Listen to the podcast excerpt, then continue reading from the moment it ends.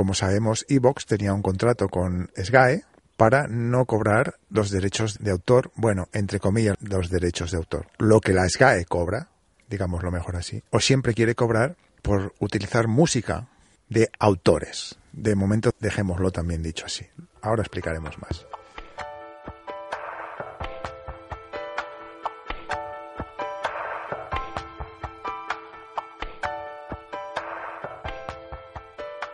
Y bueno, pues ese convenio finalizaba ahora, finaliza el 1 de marzo y el 1 de marzo pues la SGAE quiere que, por ejemplo, los podcasts musicales de Evox le tengan que pagar un dinero por cada canción que, que emiten.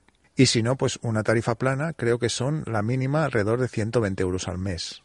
Y bueno, también se supone que a gente que ponemos o que pone, aunque sea un poquito de música, pues para hacer una entradilla, para hacer, bueno, esas pequeñas cosas, pues hasta también se pueden meter a querernos aguar la fiesta, ¿no?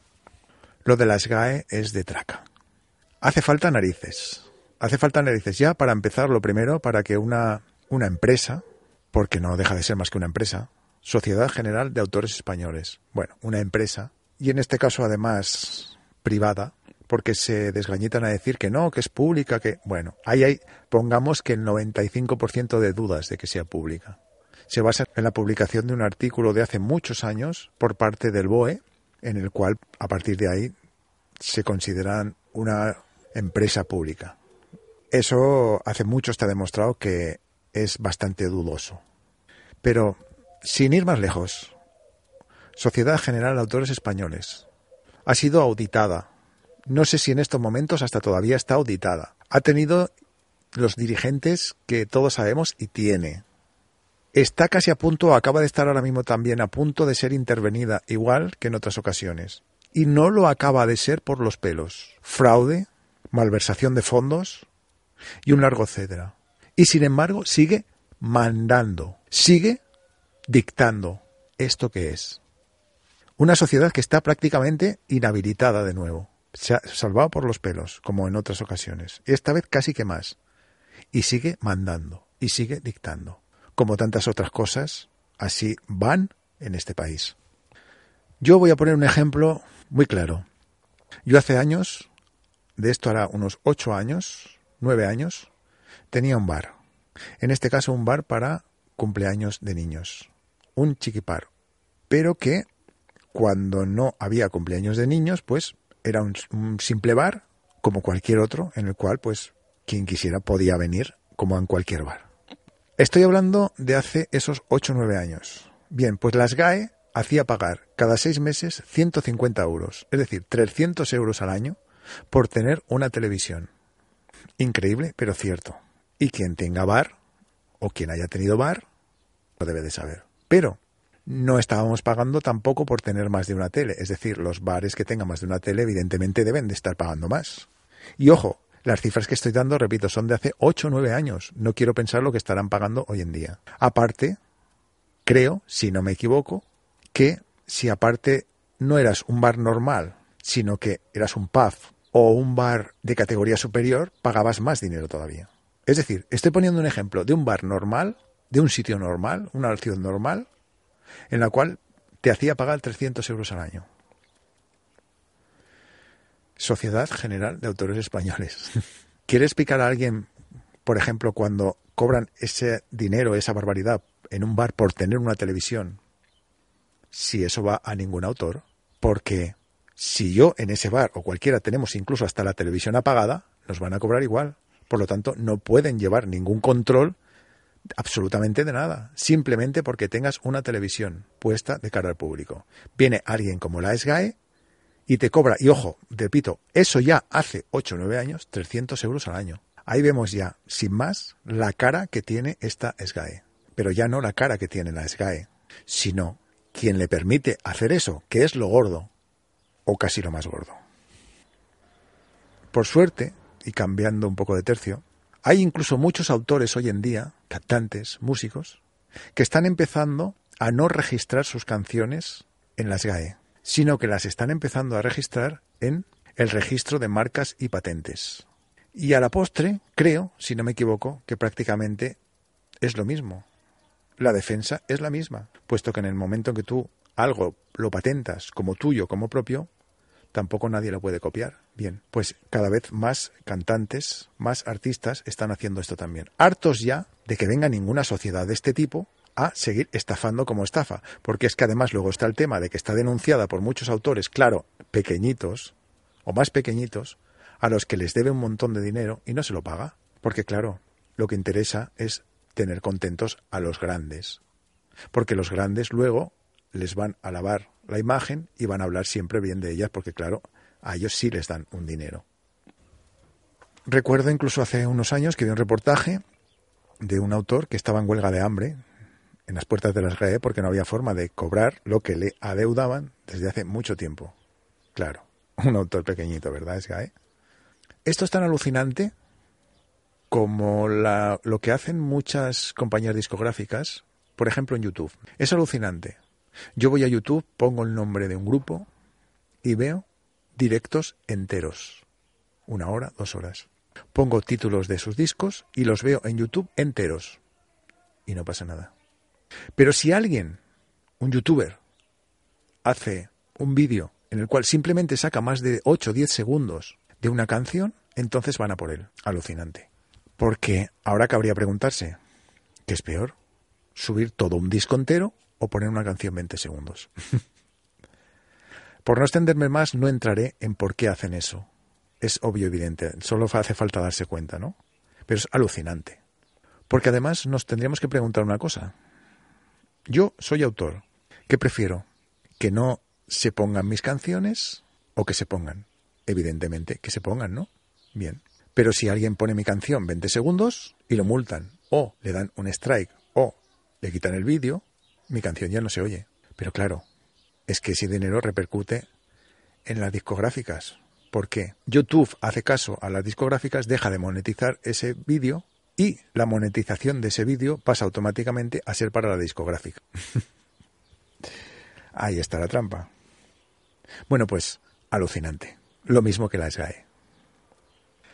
La mayoría de músicos y cantantes y artistas famosos defienden siempre la SGAE, defienden siempre las discográficas. ¿Por qué? Por esto mismo.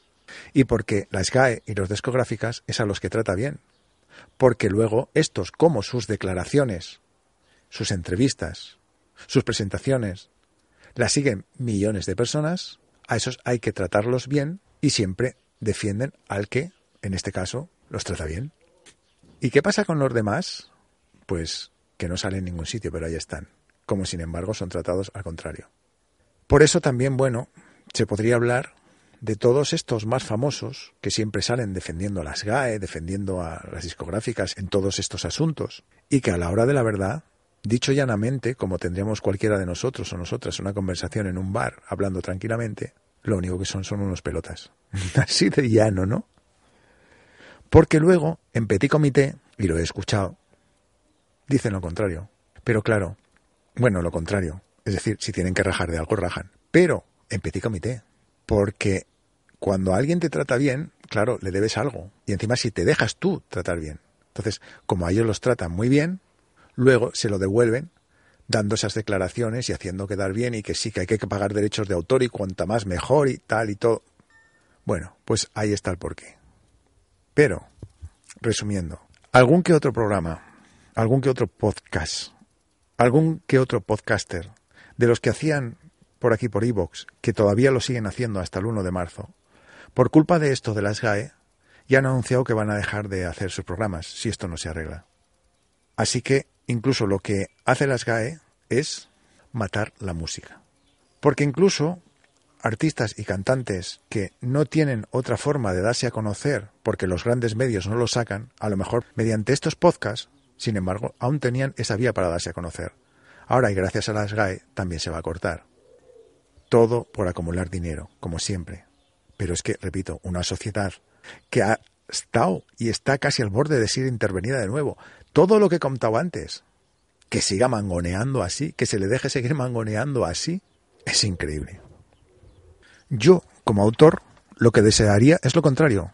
Desearía que se radiaran mis canciones cien mil veces, que se pusieran en podcast mis canciones cien mil veces Y preferiría eso mil veces, cien mil veces, un millón de veces, a que coarten todo esto simplemente por seguir enriqueciéndose los mismos de siempre. O seguir enriqueciéndose empresas como estas. Porque ahora hay otro tema. ¿Cuál? Muy sencillo. Algunos de estos podcasts, de estos podcasters que ya han anunciado que lo dejan, evidentemente tiene su razón de ser. ¿Cómo van a pagar 120 euros? ¿O cómo vamos a pagar, o si fuese mi caso, 120 euros mensuales? Eso mínimo, cuando nosotros o ellos hacemos los podcasts por amor al arte. Aún nos cuesta dinero de nuestra parte. Aún nos cuesta, pues, comprarnos un micrófono, comprarnos una mesita de mezclas, los que la utilicen. Luego también el tiempo de grabar los podcasts, quien los procesa un poco después para arreglarlos un poquito más, para introducir algunas musiquitas por en medio, ese tiempo que es más del que quien escucha podcast le parece de pérdida para poderlo dejar más o menos bien. Es decir, ¿cómo tienen el morro y cómo se tiene el morro de encima que se tenga que pagar ese dinero a gente que hacen o hacemos los podcasts por amar al arte, por dar un servicio a los demás, porque nos gusta aportar y encima hasta nos cuesta dinero, menos esos grandes que están monetizados. Bueno, entonces, esto es una manera incluso de cargarse la cultura y lo que tendrían que hacer es ayudarla porque se están cargando además esos programas que gracias a eso, repito, incluso artistas nobles pueden ir siendo más conocidos, más, más gente que pueda escuchar esos mismos grupos, otros grupos, con los cuales luego incluso ir más a sus conciertos, conocerlos, apoyar más la cultura. Pero si es que así se la están cargando más. Todo por dinero, dinero.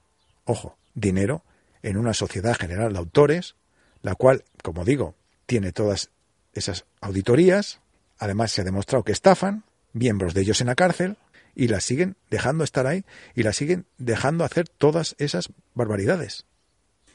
Bueno, no sé cómo acabará el tema de Evox y los podcasts pues con, con la sociedad de autores. Como sea, habrá que apañarse.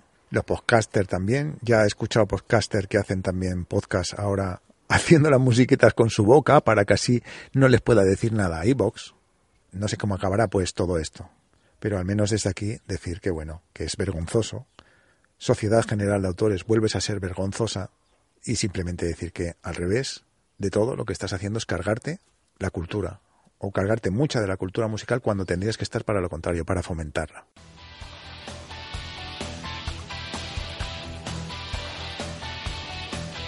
Acabas de escuchar Punto de Vista, un espacio de opinión muy personal. Mi nombre es Chema. Vías de contacto, las mismas cajetillas de comentarios en iVoox, si así te va bien.